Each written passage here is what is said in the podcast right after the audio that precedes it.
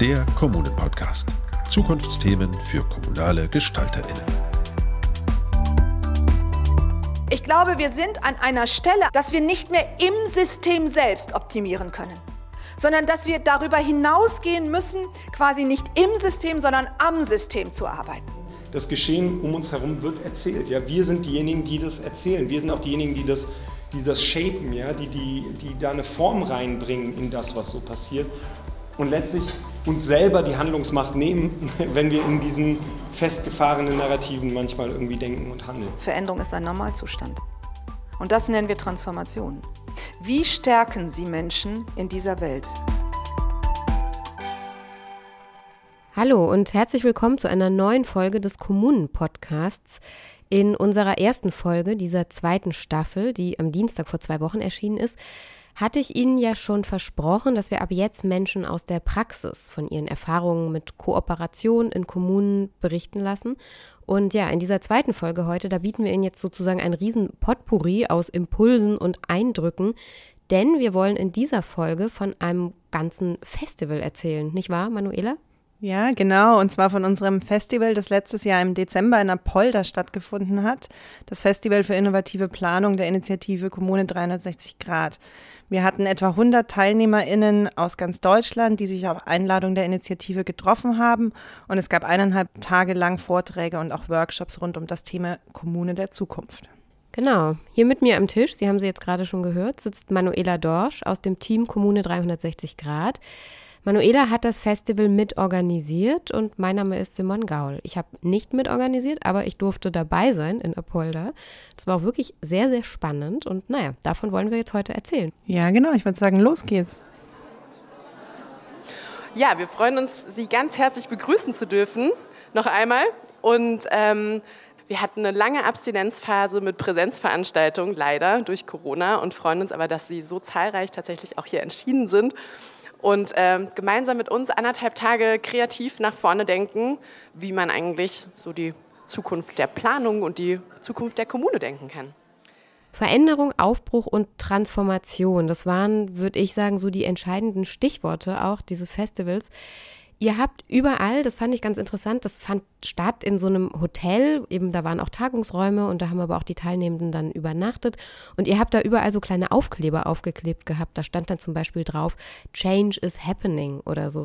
Vielleicht kannst du ja nochmal jetzt am Anfang erzählen, warum habt ihr dieses Festival eigentlich gemacht und was war euer Ziel? Ja, aus unserer Sicht ist es eigentlich ganz klar, so wie es gerade läuft, geht es nicht und geht es auch nicht weiter. Und wir glauben eben, da geht noch viel, viel mehr. Also wir glauben fest an den kommunalen Gestaltungsspielraum. Zum einen, wenn es um das gelingende Aufwachsen von Kindern und Jugendlichen geht. Das ist ja auch der Fokus der Initiative. Ähm, aber auch so darüber hinaus, noch wenn es wirklich auch darum geht, gesellschaftliche Herausforderungen, Krisen zu lösen, dass da der kommunalen Ebene eine sehr, sehr wichtige Rolle zukommt. Und wir wissen aus unserer Beratungspraxis, dass es da draußen in den Kommunen ähm, sehr, sehr viele Menschen gibt, die ähnlich denken und auch bereits anders handeln, indem sie innovativ, ressortübergreifend und auch beteiligungsorientiert arbeiten. Und wenn man diese Ansätze, die ich gerade genannt habe, ernst nimmt, dann ist es aus unserer Sicht eben nicht ein bisschen mehr an Beteiligung und ein bisschen mehr an Zusammenarbeit, sondern äh, Kooperation, so wie wir sie verstehen, ähm, und Beteiligung, wie wir sie verstehen, ist dann auch ein Systemwandel der Verwaltung, auch auf Ebene der Haltung und Werte notwendig. Ähm, das hatten wir in der Pilotfolge auch so ein bisschen gesagt, äh, DNA der Verwaltung umschreiben. Wir arbeiten dafür eben besonders mit Menschen in kommunaler Planungs- und Steuerungsverantwortung zusammen, ähm, denn da ist auch der Spielraum am größten und auch die Verantwortung da, eben diese Veränderung anzustoßen. Und das waren ja dann auch Leute, die ihr eingeladen habt. Ne? Das waren ja wirklich dann auch Menschen, die eben im Jugendhilfeausschuss arbeiten oder in den Jugendämtern oder auch bei Trägern. Ähm, genau. Und die kamen dann eben alle da zusammen. Das war schon mal eine echt tolle Energie, so auch. Ja, total. Äh, es war ja auch unsere erste größere Veranstaltung ähm, in dem Rahmen und wir wollten eben auf dem Festival auch den Leuten Impulse mitgeben, Inspiration geben, neue Ansätze für ihre tägliche operative Arbeit und vor allem auch so das Gefühl, ich bin nicht alleine, da gibt es auch noch andere Menschen, die sich mit diesen Themen beschäftigen. Wir verstehen uns ja als Initiative Kommune 360 Grad auch als Netzwerk und es war eben die erste bundesweite Großveranstaltung, die wir in diesem Netzwerk durchgeführt haben. Da ging es auch stark um Zusammenkommen, analoges Kennenlernen und es war auch für uns total aufregend. Dann hören wir jetzt einfach mal rein, weil ich hatte natürlich auch ein Mikrofon dabei und mein kleines Aufnahmegerät. Ähm, Julia Nast, die ist auch aus eurem Kommune 360-Grad-Team, hat ein paar ganz interessante Gedanken nochmal zur Eröffnung auch gesagt. Man könnte meinen, dass in Deutschland alle Kinder gute Startchancen haben. Ich glaube, die meisten, die hier sitzen, kennen das aus der Praxis oder aus der Wissenschaft dass wir wissen, dass das nicht unbedingt der Fall ist, sondern dass es ganz verschiedene Herkunftsdimensionen gibt, die eine Rolle dafür spielen, wie man in Deutschland aufwächst. Und im Rahmen von Kommune 360 Grad glauben wir eben, dass Kommunen noch mal viel stärker und anders einen Gestaltungsspielraum haben, dazu beizutragen, dass gelingendes Aufwachsen für alle Kinder Realität wird. Ja, und damit das gelingen kann, braucht es ja, wie wir jetzt inzwischen wissen, Veränderungen. Und dazu passend habt ihr eine Speakerin eingeladen, die einen Eröffnungsvortrag gehalten hat. Magst du sie mal kurz vorstellen? Wer war das? Ja, das war Jutta Rump und sie hat zur Einstimmung in das Festival eben unseren Eröffnungsvortrag zur Transformation in der Arbeitswelt gehalten. Frau Rump ist Professorin für BWL an der Hochschule in Ludwigshafen und ihr Schwerpunkt liegt auf internationalem Personalmanagement und auf Organisationsentwicklung. Das Thema Ihres Vortrags war Zukunft der Arbeit, Arbeit der Zukunft. Also auch sehr, sehr passend für uns. Und wir hatten zur Einstimmung noch ein paar Zahlen rausgesucht. Ich lese die hier jetzt nochmal vor. Und zwar gibt es in Deutschland fast fünf Millionen Menschen, die insgesamt im öffentlichen Dienst arbeiten. Darunter sind es 1,6 Millionen Menschen in Kommunen. Und laut Deutschen Beamtenbund ist es so, dass aktuell schon 360.000 Stellen fehlen. Das heißt, die sind alle unbesetzt und in den kommenden Jahren gibt es ja auch noch mehrere Millionen Menschen aus der Babyboomer-Generation, die in Rente oder Pension gehen. Das heißt, wenn wir uns das so anschauen, wird die Situation in den kommenden Jahren eigentlich eher schlimmer. Und früher haben ArbeitnehmerInnen um Arbeitsplätze konkurriert. In Zukunft wird es dann wirklich so sein, dass ArbeitgeberInnen auch um die ArbeitnehmerInnen konkurrieren. Mhm. Das ist ja auch jetzt schon im Grunde und das, wenn man sich die Zahlen anguckt, wird es noch stärker. Gut, also was ist dann die Zukunft der Arbeit? Hören wir mal rein, was Jutta Rump dazu so zu sagen hatte. Wir erwarten, äh, dass bis 2035 11 Millionen Menschen das Arbeitsleben verlassen, um in Rente zu gehen. Und das ist das Szenario, wenn die meisten von denen tatsächlich bis zum Renteneintrittsalter arbeiten. Das sind bezogen auf die derzeitigen Erwerbstätigen circa 25 Prozent. Das heißt, ein Viertel werden in den nächsten zwölf Jahren gehen. Wenn also jetzt viele Menschen aufhören zu arbeiten, dann brauchen wir ja eigentlich andere Menschen, die damit anfangen. Aber, das wissen wir ja alle, leider haben wir gar nicht genug junge Menschen, die nachkommen. Die Herausforderung ist vor allen Dingen, dass wir in der Pipeline auf der jüngeren Seite leider nur 60 Prozent haben. Das heißt, uns fehlen 40 Prozent. Das sind bezogen auf 11 Millionen ungefähr 4,5, 4,4, 4,5 Millionen, die einfach nicht da sind auf der jüngeren Seite. Und da müssen wir einfach kreativ sein. Da müssen wir innovativ sein. Ja, Personalmangel, Fachkräftemangel, das ist alles nichts Neues, aber so richtig realisiert haben es viele von uns vermutlich, das sagte auch Jutta Rump, erst im vergangenen Sommer. Als der Koffer stehen geblieben ist, der Zug nicht gefahren ist, im Hotel tatsächlich ähm, die Wäsche nicht gemacht worden ist und die Hotelbar um 19 Uhr geschlossen hat wegen Personalmangel. Das ist Status quo und es wird nicht besser. Das heißt, dass wir gerade erleben, ist die Ouvertüre. Und jetzt macht sie noch einen interessanten Punkt hier auf, was nämlich laut Jutta Rump jetzt gerade passiert, ist eben kein so ein klar abgesteckter Prozess mit einem Anfang und einem Ende. Wir wissen ja gar nicht, wo diese Reise jetzt eigentlich hingeht. Und ähm, ja, alles, was wir haben, ist ein Veränderungsprozess, der ist angestoßen und mal schauen, wie es weitergeht. Das, was uns in den nächsten Jahren erwartet, ist deutlich mehr als Change.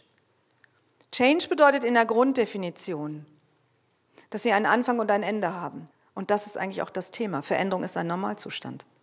Und das nennen wir Transformation. Wie stärken Sie Menschen in dieser Welt? Wie geben wir ihnen Orientierung in einer Welt, die sich beständig verändert und das mit einer steigenden Geschwindigkeit? Eingerahmt durch diese große ähm, die demografische Herausforderung kombiniert. Und das ist etwas, was sich in den letzten drei Jahren wirklich vehement entwickelt hat. Das sind die sogenannten Disruptionen. Und Disruptionen sind Entwicklungen, die von jetzt auf gleich kommen. Die Corona-Pandemie war eine solche Disruption. Der Ukraine-Krieg war eine solche Disruption. Die daraus entwickelte Energiekrise ist etwas. Das damit verbundene Inflationsrisiko, was wir im Moment haben, ist ebenfalls disruptiv. Ja, keine einfache Zeit. Nee. Und Jutta Rump sagt, externe Faktoren, die Gemengelage dieser Welt, das bringt uns erstmal dazu, Systeme zu verändern, weil es halt nicht mehr anders geht. Sie hat aber auch noch eine zweite Kategorie ausgemacht, ähm, die Institutionen und Systeme und eben auch Menschen in Bewegung setzt. Und äh, das nennt sie die limitierenden Faktoren. Und davon gibt es eben drei. Und das erste ist der Fachkräfte- und Personalmangel, das haben wir schon gehört. Der zweite ist das Geld. Wir haben zwei unterschiedliche Entwicklungen, die massiv dazu beitragen, dass einfach im Portemonnaie, in der Kasse einfach weniger Geld ist. Das ist der Versuch, diese Gesellschaft und diese Volkswirtschaft während der Pandemie im Balance zu halten. Und das ist zweitens die Gesellschaft und auch die Volkswirtschaft während der Krieg, des Krieges und den damit verbundenen Effekten und Konsequenzen im Gleichgewicht zu halten. Und der dritte ist Zeit. Wir haben eine Verdopplung der Veränderungsgeschwindigkeit in den letzten Jahren erfahren. Und das bedeutet in der Konsequenz, dass Sie eine Halbierung der Reaktionszeiten haben.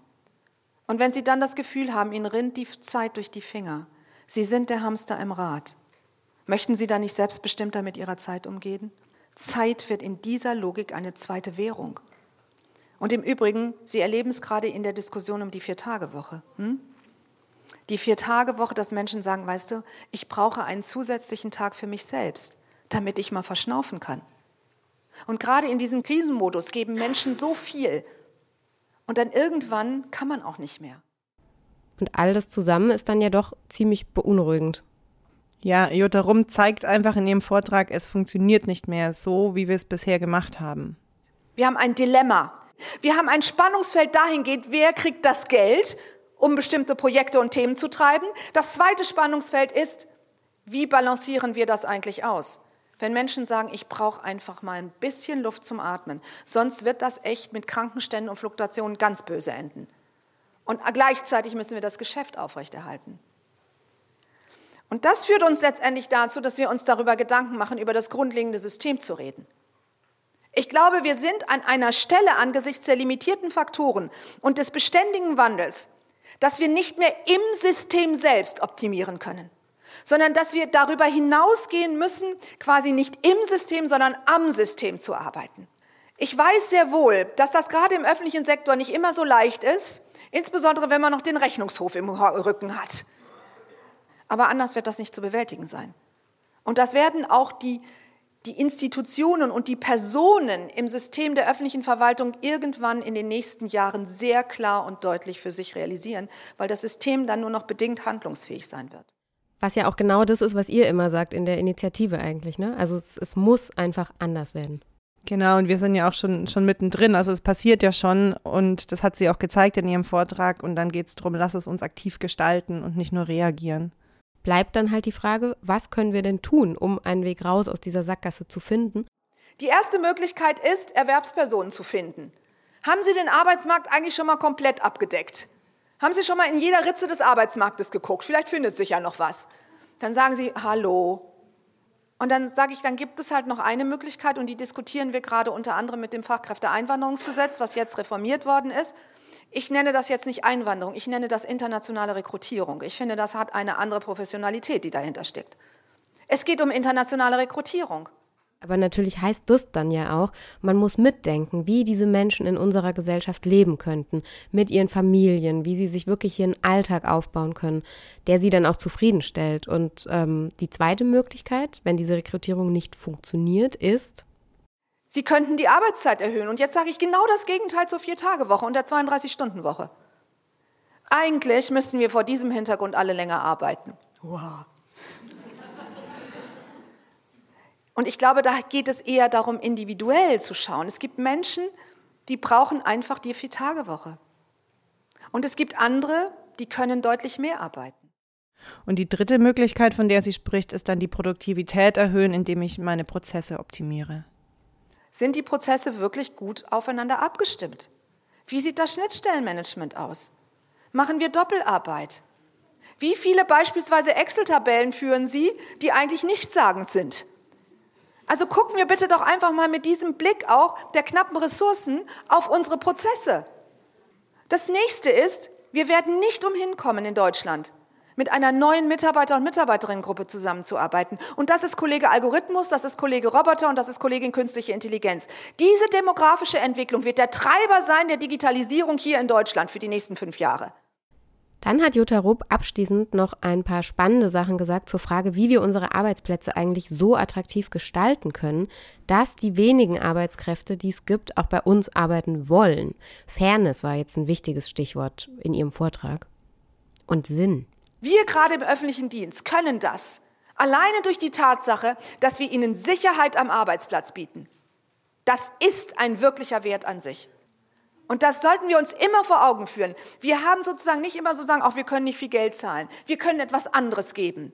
Orientierung und Sicherheit. Und wenn wir nach innen schauen, also für uns selbst reinschauen, Gestaltung quasi der Umgebungen, Gestaltung des Standortes, für Lebensqualität zu sorgen, das ist Purpose. Das ist Sinnhaftigkeit. Nur so entwickle ich Identifikation, weiß ich, warum ich das mache. Weiß ich um meinen Beitrag in dieser Kette, der am Ende zur Zufriedenheit des Kunden, der Kundin bzw. des Bürger oder der Bürgerin ist. Zufriedenheit, aber am besten wäre Begeisterung. Das ist eigentlich die neue Währung. Begeisterung. Und das vor dem Hintergrund von knapper Ressourcen. Dann haben sie es geschafft. So. Ja, klingt eigentlich ganz einfach, oder? Naja, ne? Frau Rump hat es auf jeden Fall nochmal schön zusammengefasst und am Ende deckt sich das auch weitestgehend mit dem, was wir den Kommunen auch mitgeben wollen. Neues Arbeiten bedeutet Stärken und Talentorientierung, lebenslanges Lernen, vernetzt miteinander zu arbeiten, partizipativ Teilhabe, agile Arbeitsmodelle um zum Nutzen der Schwarmintelligenz, Sinnhaftigkeit, Transparenz, in Balance bleiben und das Ganze in den Arbeitsplätzen und Arbeitsplatzbedingungen und der Transparenz. Das ist es. Und jetzt spiegeln Sie das mal vor dem, was Sie gerade erleben. Hm? Es geht darum, dass die Mitarbeiter und Mitarbeiterinnen die aktuellen Kompetenzen und Qualifikationen haben für das, was es zu tun gilt, heute und in Zukunft. Es geht bei der Attraktivität eines Arbeitgebers und einer Arbeitgeberin auch darum, dass die Menschen sich wohlfühlen und gesund bleiben für das, was es zu tun gilt. Und es geht darum, dass die Menschen sich identifizieren und das ist mehr als Motivation. Identifikation mit der Arbeit, Identifikation mit dem Arbeitgeber und Identifikation mit dem Team. Oder anders ausgedrückt, brennen Sie für das, was Sie tun? Sind Sie stolz auf das, was Sie leisten in dieser Kette? Und finden Sie das Teamklima richtig super? Sie hätten jetzt dreimal nicken sollen, das wäre super. Und ich glaube, jetzt mache ich mal Schluss. Ich danke Ihnen. Mir ist ja vor allem wirklich dieser eine Satz jetzt hängen geblieben. Wir müssen nicht im System herum optimieren, sondern wir müssen das System verändern. Ja, und, und was bei uns im Team auch noch sehr stark hängen geblieben ist, ähm, war die Aussage von Frau Rum, Begeisterung als neue Währung auch zu haben. Und ich finde, das ist eine sehr, sehr schöne Vorstellung, wenn ich sage, so BürgerInnen sind von ihrem Staat, also der Kommune vor Ort begeistert, ähm, aber auch kommunale MitarbeiterInnen sind begeistert von ihrer Arbeitsstelle, empfinden ihre Arbeitsstelle auf kommunaler Ebene als sinnstiftend. Ja, da ist dann wieder dieser Ruf nach Purpose, hat sie es, glaube ich, genannt. Ne? Ja. ja, war auf jeden Fall wirklich ein spannender Auftaktvortrag. Und danach ging es dann eben in die Workshops, die ihr organisiert hattet. Also das waren dann kleinere Gruppen in kleineren Räumen und es gab immer so ein Thema, zu dem man dann diskutiert hat oder einen Vortrag gehört oder irgendwelche Spiele gemacht.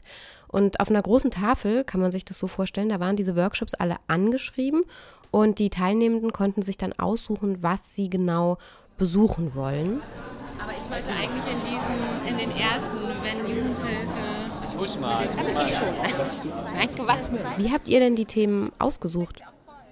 Ja, wenn man auf die Tafel schaut, sieht man sehr gut, dass es ein sehr, sehr vielfältiges Festivalprogramm ist. Man kann sich ja dem Thema Veränderung von unterschiedlichen Seiten nähern. Und wir haben einen sehr bunten Blumenstrauß zusammengestellt. Und wir haben das aber auch so gemacht, basierend, wer ist eigentlich in unserem Netzwerk. Ich habe ja schon gesagt, wir verstehen uns sehr stark auch als Netzwerkorganisation und geschaut, wohin geht die Energie. Und es wäre sehr schön, auch in der Vorbereitung zu sehen, dass einfach viele Angebote, viele Workshops, die jetzt hier stattfinden, in Co-Kreation mit PartnerInnen stattfinden aus der Fachwelt, aber auch aus der kommunalen Welt und wir dann auch gut Blitzlichter in äh, kommunale Planungs- und Steuerungsprozesse geben können. Also es gab zum Beispiel kooperative Arbeit im Jugendhilfeausschuss oder es gab einen Kurs über verbindende Kommunikation in und zwischen verschiedenen Systemen. Oder auch sehr spannend, Lernen aus Krisen. Das war dann der erste Kurs, für den ich mich entschieden hatte. Da bin ich reingegangen. Wir können auch noch mal reinhören. Ja, wer möchte denn? Eine Runde Also 14, 14 Schnüre gibt es zu vergeben. Da stand dann so eine Gruppe Menschen rings um ein kleines Holzgerät. Alle hatten eine Schnur in der Hand und dieses Holzding, das war irgendwie so groß wie eine Frisbee-Scheibe, war in der Mitte der Schnüre gespannt und da war ein Stift dran. Und die Idee war dann, dass jeder an einer Seite an seiner Schnur zieht und dass sie gemeinsam so ein großes Bild malen dann. Ähm, ein Smiley sollte das werden. Also eigentlich ein ganz cooles Spiel. Machen wir hier nach der äh, Strich oder ein kleiner Bogen? Kleiner Bogen nach rechts von euch aus. Na doch. Also, Okay.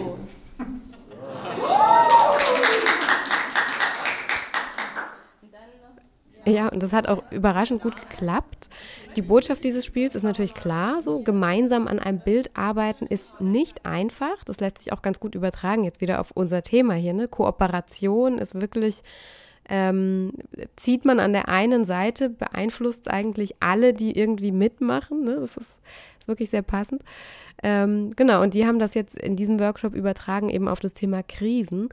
Und dazu wurden die dann anschließend aufgeteilt, die Teilnehmenden. Und die eine Hälfte diskutierte über Krisen und die andere diskutierte über das wirklich das Lernen aus der Krise. Meine erste große Krise in der Kommune war tatsächlich 2015 mit der, mit der großen Zuwanderung nach Leipzig. Da habe ich im Krisenstab gearbeitet äh, oder für das Jugendamt im Krisenstab gearbeitet und das war tatsächlich eine relativ neue Erfahrung, weil da tatsächlich viele Mechanismen, die in der Verwaltung sonst mal funktionieren oder nicht funktionieren, da tatsächlich beim Hauch angebrochen. Der Dienst nach Vorschrift geht in der Krise ein bisschen verloren und da kommt viel Flexibilität rein, aber er ist dann doch so stark, dass, er dann, dass man dann doch wieder da äh, zurückkommt. Und Sehr spannende Diskussion und was ich vor allem aufgeschnappt habe, äh, Manuela, das ist bestimmt auch was, was ihr jetzt aus eurer Beratungspraxis dann so kennt, aber die eine Gruppe hat dann eine Definition erstmal gemacht und zwar gesagt, eine Krise ist, wenn ich nicht mehr weiß, wie es weitergeht. Und das fand ich erstmal sehr passend.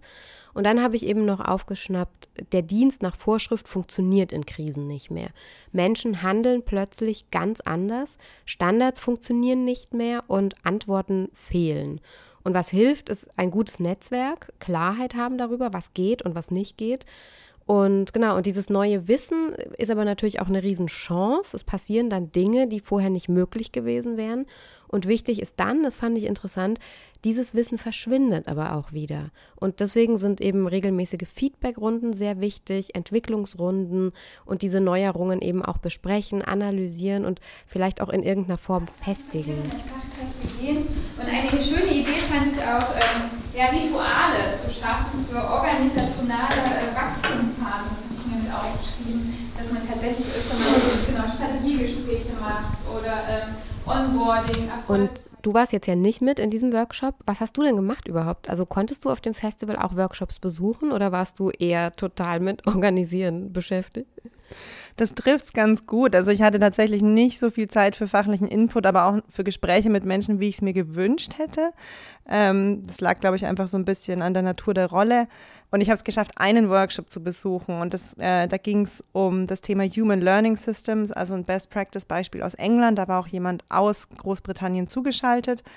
Und der Ansatz stellt den Mensch und seine Bedürfnisse in den Mittelpunkt. Also er sagt eben, Menschen, für die geplant wird, sind eigentlich die Expertinnen für die eigene Lebensrealität. Lasst uns mit diesen Menschen planen und diese Haltung auch strukturell in der Verwaltung ähm, verankern.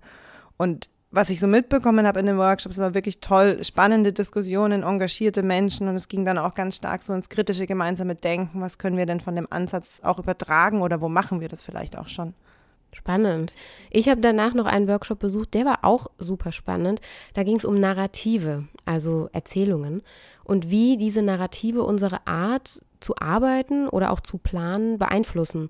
Ähm, und das fand ich sehr spannend, weil Narrative zementieren ja wirklich auch oft gerne so alte Fahrwasser und äh, das berühmte Beispiel ist ja immer dieses, das haben wir immer so gemacht und so. Also das war wirklich auch ein sehr spannender Workshop. Mein Kerninteresse war aber immer diese Frage, was sind Erzählungen eigentlich und wie wirken die so? Wie wirken die bei uns im Alltag, wenn wir uns Sinn über das machen, was in unsere Welt so kommt? Sebastian Jacewski war der Referent und ähm, er ist im Vorstand der Agentur Neues Handeln. Das ist eine der führenden Agenturen für politische Kommunikation. Also die beraten die Bundesregierung, führen Kampagnen für die durch. Und er hat zum Thema politische Narrative auch noch promoviert, also wirklich ein Experte.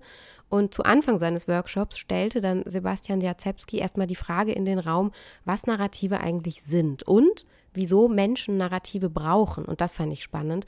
Das liegt nämlich vereinfacht gesagt daran, dass wir, er nannte das dann, also das hat er auch zitiert von einem anderen Forscher, dass wir sogenannte Storytelling Animals sind. Wir müssen ja irgendwie mit diesem ganzen Geschehen um uns herum klarkommen. Und dafür wählen wir sehr, sehr häufig den Modus des Erzählens, um diesen Sinn einzufrieden, ja, um da irgendwie eine Form für zu finden, äh, in der wir dann agieren können. Denn es geht immer auch um dieses Alltagshandeln. Es geht nicht nur um die großen Narrative, so wie wir das mal so kennen, ähm, wie Europa als die große Erzählung, sondern es geht ganz viel ähm, mikrogranularer um solche Begriffe wie mir sind die Hände gebunden oder was ich eben entdeckt habe. Das macht jetzt aber die ganzen Abläufe kaputt oder wir haben das schon immer so gemacht oder das liegt nicht in meiner Zuständigkeit. Aber das natürlich alles in sich kleine Mikroerzählungen sind, wo wir so ein fertiges Paket haben an Deutung, an Sinn, was den Menschen unmittelbar erklärt, wo hier, was hier die Lage ist. Kommt dir das denn bekannt vor? Also sind Narrative so in eurer Arbeit? Ist das ein Thema? Auf jeden Fall. Und das haben wir schon immer so gemacht. Dem würde ich was entgegenstellen zu dieser Haltung. Das haben wir ja noch nie gemacht. Und ich glaube, ähm, um sich da, irgendwie so dieses, das, was man noch nie gemacht hat, auch vorzustellen können, braucht man ja irgendwie eine Geschichte oder eine, eine Vision von dem, wie es denn aussehen könnte, um dadurch auch ähm, ja, Veränderungen möglich zu machen oder auch so die Wirklichkeit, die man kreieren möchte, ähm, sich vorzustellen. Und ich, ähm, eine Kollegin bei uns aus dem Team, die träumt immer ganz, ganz stark so von, von einer Verwaltung, die einfach ein richtig positives Image hat, äh, gar nicht mehr verstaubt, sondern da arbeiten irgendwie lauter Happy People und zufriedene BürgerInnen kommen hin und kriegen einfach das, was sie brauchen. Und ich finde, das ist eine, eine sehr, also ein Traum, aber auch eine sehr schöne Geschichte, die man sich über Verwaltung erzählen kann und dem, dem Status quo da auch was entgegenstellen kann. Ich habe gerade irgendwie so ein lustiges Bild im Kopf von lauter Menschen in bunten Kleidern, die so um ihre Schreibtische tanzen. Warum nicht, ne? ja, schönes Bild. Das erste Beispiel, was, was Sie gebracht haben, fiel mir so gut. Das war ja tatsächlich dieser, dieser Satz von, wir fühlen uns nicht gesehen oder wir werden nicht gesehen, ähm, sagen mit dem, was wir tun. Das finde ich eigentlich ein super, super schönes Beispiel. Und auch in diesem Workshop haben sich die Teilnehmenden dann in kleineren Gruppen nochmal zusammengesetzt und überlegt, was sie denn so für Narrative aus ihrem Arbeitsalltag also kennen. Äh, hier ist gerade Land unter, gepaart mit äh, hier ist Holland in Not. Äh, Raum für Fragen blieb natürlich auch. Äh, ist das Narrativ die Idee dahinter oder ist das Narrativ wirklich die, die, das beispielhafte einzelne Arbeit, das, weil du vorhin auch von Mustern sprachst? Genau, super, super Frage. Die, die, ähm, das Narrativ ist sozusagen nicht nur die, die Textebene. Es gibt dann sozusagen äh, das, was man dann die Bedeutungszusammenhänge nennt, oder in den Metaphern gibt es ähm, ähm, Bezugsrahmen, so heißt es dann, also da, dorthin, wohin diese Metaphern verweisen. Ähm, insofern ist das Narrativ eigentlich eher dieses diskursstrukturierende Element, was dahinter liegt. Ja? Also dieser, dieser gesamte, dieses wabernde Bedeutungsding. Und wenn man jetzt solche Narrative entlarvt oder entdeckt, hat Jacewski auch Vorschläge gemacht, wie wir dann damit arbeiten können. Also ähnlich, was du auch gerade schon vorgeschlagen hattest, nämlich neue eigene Narrative zu etablieren. Er hat das dann auch als Möglichkeit zur Identitätsstiftung beschrieben. Vielleicht gemeinsame Metaphern zu suchen oder zumindest gemeinsame Bedeutungsräume zu suchen, in denen wir uns bewegen. Ja? Wenn wir äh, sagen, Holland ist in Not, dann sollten wir ähm, uns darüber verständigen, was ist dann Holland? Ja? Also was ist hier wirklich das Problem? Ja, und nicht so diffus im Raum ähm, sozusagen zu kommunizieren und zu sagen, hier gibt es so irgend so ein Problem und wir wissen jetzt auch nicht, was wir machen sollen. Oder mein Schreibtisch ist voll, ja, warum ist er voll? Oder unser, unsere Schreibtische sind so voll, warum sind sie so voll? Können wir umschichten, können wir delegieren, können wir uns die Arbeit besser aufteilen? Ja? Also hier einfach in gemeinsamen Verständnissen äh, um diese Metaphorik dieser Narrative in den Austausch zu kommen. Und abschließend sagte er noch, ganz entscheidend ist dann, dass wir am Ende uns bewusst werden, und da sind wir wieder bei diesem strategischen Moment, dass Geschichten ähm, sich nicht ereignen. Ja? Das passiert auch nicht immer alles so einfach, sondern das Geschehen um uns herum wird erzählt. Ja? Wir sind diejenigen, die das erzählen. Wir sind auch diejenigen, die das, die das shapen, ja? die, die, die da eine Form reinbringen in das, was so passiert. Und letztlich uns selber die Handlungsmacht nehmen, wenn wir in diesen festgefahrenen Narrativen manchmal irgendwie denken und handeln. Ja, und das bringt, finde ich, eigentlich total gut auf den Punkt. Danach gab es noch weitere Workshops und äh, was ich dann noch besucht habe, war ein Workshop über eine Methode des Perspektivwechsels. Nämlich da ging es um ein Planspiel. Was jetzt sozusagen in dem Spiel ist, ist tatsächlich, würde ich sagen, ein, ein, eine deutschlandweite Einsammlung von verschiedenen Möglichkeiten und Ausprägungen von kommunaler Realität, die wir sozusagen in einer fiktiven äh, Stadt, nämlich Schlotterbrück, die ich Ihnen gleich noch mal ein bisschen näher vorstelle, zusammengeführt haben. Genau. Eine Kollegin von dir, Manuela, hat hier dieses Planspiel so ein bisschen beschrieben. Ähm, du hast aber selber ja auch mitgemacht bei der Entwicklung dieses Planspiels. Jetzt sitzen wir zwar hier zusammen, was für ein Glück. Vielleicht kannst du ja direkt einfach nochmal selber erklären, was ist das genau für ein Planspiel und was, wofür ist das eigentlich da? Genau, also die Methode Planspiel eignet sich, um den Perspektivwechsel zu üben. Und wenn man äh, in die Ausschussarbeit guckt, da kommen ja unterschiedliche Akteure aus Verwaltung, Politik und Zivilgesellschaft zusammen. Da ist aus unserer Sicht eben der Perspektivwechsel eine Voraussetzung für gelingende Kooperation in der Ausschussarbeit. Und wir haben für das Planspiel dann ein fiktives Setting geschrieben. Wir haben eine fiktive Kommune entwickelt, die Kommune Schlotterbrück. Die hat sich auf den Weg gemacht, integriert zu planen. Und ähm, es gibt eben die Klausurtagung des Unterausschusses Jugendhilfeplanung, in der Menschen aus Verwaltung, Politik und Trägern zusammenkommen und strategische Ziele für die äh, zukünftige Zusammenarbeit aushandeln wollen. Und ähm, das muss man, also ich habe ja schon gesagt, Schlotterbrück haben wir geschaffen. Wir haben aber auch die Menschen in Schlotterbrück geschrieben. Es gibt äh, eben Rollenprofile in so einem Planspiel. Da steht dann drin, wie ich fachlich zu dem Thema stehe. Da steht aber auch drin, welche Hobbys ich habe oder wen ich vielleicht aus der Ausschussarbeit auch schon kenne, weil privat die Kinder in der gleichen Kita sind oder man im gleichen Fußballverein spielt. Und ja, es ist so ein geschützter Rahmen, wenn man so ein Planspiel spielt, um auch mal in andere Handlungslogiken reinzuschlüpfen und so auch zu merken, okay, warum handeln denn die Leute vielleicht auch in der Ausschussarbeit so, wie sie es tun? Welche Zwänge sind da im Hintergrund? Welche Interessen spielen da eine Rolle? Und ein bisschen zu üben, wie ist es denn vielleicht Politiker zu sein, wenn ich eigentlich in der Verwaltung arbeite? Und ein sehr wichtiger Teil ähm, der Methode ist dann am Schluss auch noch die gemeinsame Reflexion. Also man spielt, man hat eben eine Spielphase und dann hat man auch eine gemeinsame Reflexionsphase. Da geht es dann auch um die Übertragung in die eigene Arbeitspraxis. Macht bestimmt total Spaß. Ihr habt ja wirklich dann ganz, ganz konkret so ein, man kriegt dann so ein Blatt. Du bist jetzt Manuela Meyer beispielsweise und du bist 38 Jahre alt, du hast drei Kinder, du bist verliebt in den Kollegen aus der anderen Partei und äh, du möchtest unbedingt, dass jetzt das und das hier passiert und so. Also wirklich ganz, ganz detailliert und konkret, ne? wie so eine Figurenbeschreibung im Drehbuch. Ja, und also je weiter das natürlich auch von der eigenen Person weg ist, desto schwieriger ist es oder desto spannender ist es dann auch. Wir hatten schon so Momente in der Spieldurchführung, so, wo plötzlich auch Kolleginnen untereinander ganz andere Seiten äh, an der Kollegin kennengelernt hat, ähm, die dann also so ein bisschen schauspielerischere Fähigkeiten ja dann auch gezeigt hat. Würde ich auch total gerne mal äh, dabei sein oder auch mal spielen. Wenn jetzt unsere Hörerinnen und Hörer da draußen denken, oh cool, das würde ich auch gern mal spielen in meinem Ausschuss oder in meiner Verwaltung oder äh, weiß ich nicht, mit meinen KollegInnen. Was können die Menschen denn machen, um das zu spielen? Ja, da gibt es ein paar unterschiedliche Möglichkeiten. Also grundsätzlich stehen die Materialien kostenfrei zur Verfügung ähm, nehmen Sie gerne Kontakt mit uns auf. Es gibt aber auch die Möglichkeit, wenn Sie sagen, okay, das klingt spannend, aber ich bin mit der Methode Planspiel noch etwas unerfahren. Da bieten wir dann auch eine Train the Trainer ähm, Ausbildung, also ein einstündiger Workshop, wo wir Ihnen nochmal erzählen, äh, worauf es zu achten gilt bei so einer Planspieldurchführung, welche Erfahrungen wir gemacht haben und dann bekommen Sie im Nachgang die Materialien und können das vor Ort durchführen. Super. Also, ich ermutige jeden, haben Sie Mut, spielen Sie das Planspiel. Kommen Sie nach Schlotterbrück. genau. Ähm, und natürlich gab es in Apolda, nicht in Schlotterbrück, auch noch viel mehr Workshops, zum Beispiel zum Thema Segregation, Beteiligungsprozesse benachteiligter Kinder war ein Thema. Ähm, es gab einen Workshop zum Thema Führungskräfte und, und, und. Also es war wirklich ein Riesenblumenstrauß, wie du es genannt hast, äh, um im Bild zu bleiben, aus ganz, ganz vielen spannenden Themen.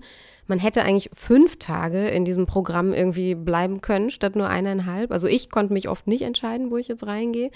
Genau, ich habe dann aber auch mal eine Pause genutzt, um einige Teilnehmende zu befragen, was ihnen besonders gut gefallen hat.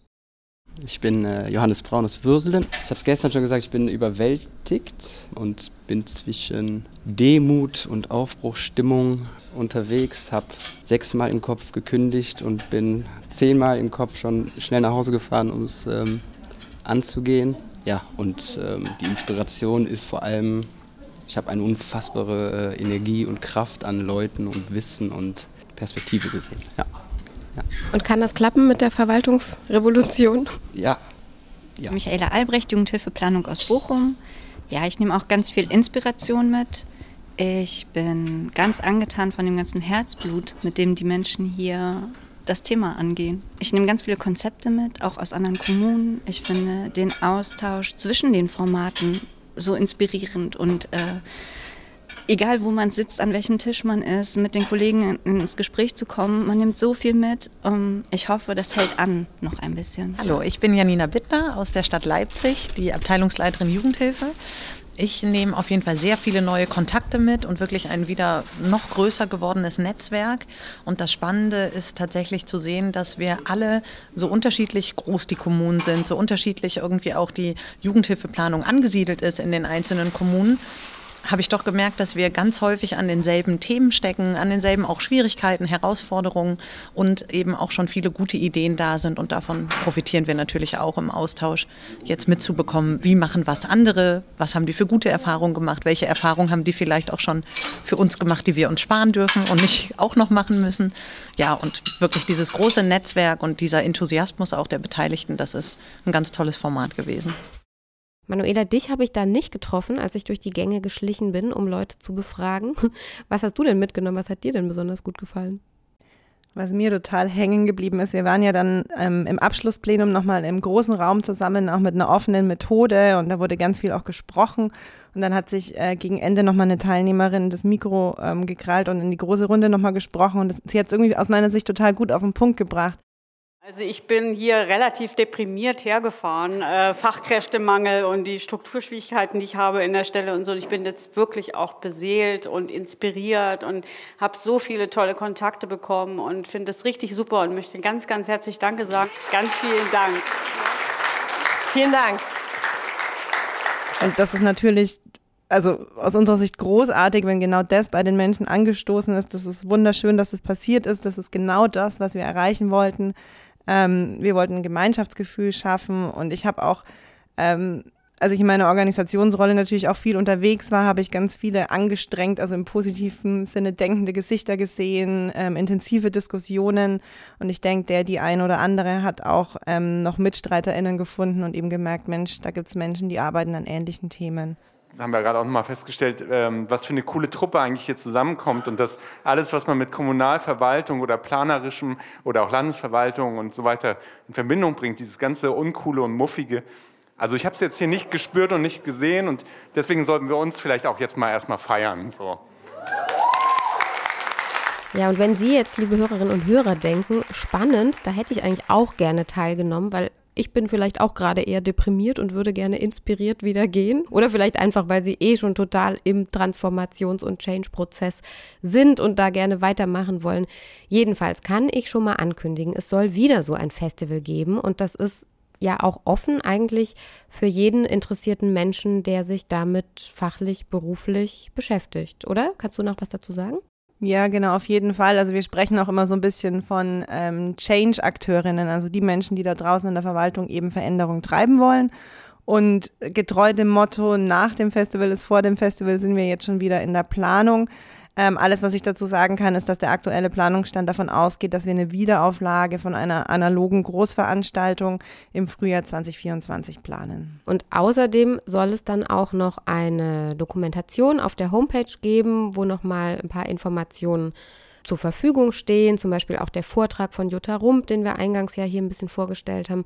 Was jetzt zum Veröffentlichungszeitpunkt schon da ist, verlinken wir Ihnen und ansonsten, wenn noch nicht alles auf der Webseite ist, lohnt es sich da immer mal wieder drauf zu schauen. Dazu gibt es dann auch noch weitere Videos und, und, und, und, und. Viel, viel spannender Input. Genau, ja, die Kollegen äh, sammeln schon fleißig und wir hoffen, dass dann die gesamte Doku des Festivals Mitte Februar ungefähr auf der Homepage zu finden ist. Ja, wir bedanken uns dann an dieser Stelle bei Ihnen, liebe Hörerinnen und Hörer, fürs Zuhören. Falls jemand von Ihnen beim Festival dabei war, dann bedanken wir uns natürlich auch für die Teilnahme am Festival. Wenn Sie mögen, dann hören wir uns hier in diesem Podcast wieder in zwei Wochen mit neuen Impulsen, neuen Denkanstößen zum Thema Kommune der Zukunft. Der Kommunen-Podcast ist eine Produktion der Initiative Kommune 360 Grad. Und wenn Sie uns kontaktieren möchten, wenn Sie Fragen haben oder Anregungen oder Lob oder Kritik loswerden möchten, dann schreiben Sie uns einfach gerne eine Mail und zwar an podcast.kommune360.de. Genau. Wir freuen uns über Ihr Feedback. Manuela liest das dann auch als allererste meistens. Machen Sie es gut. Tschüss. Tschüss.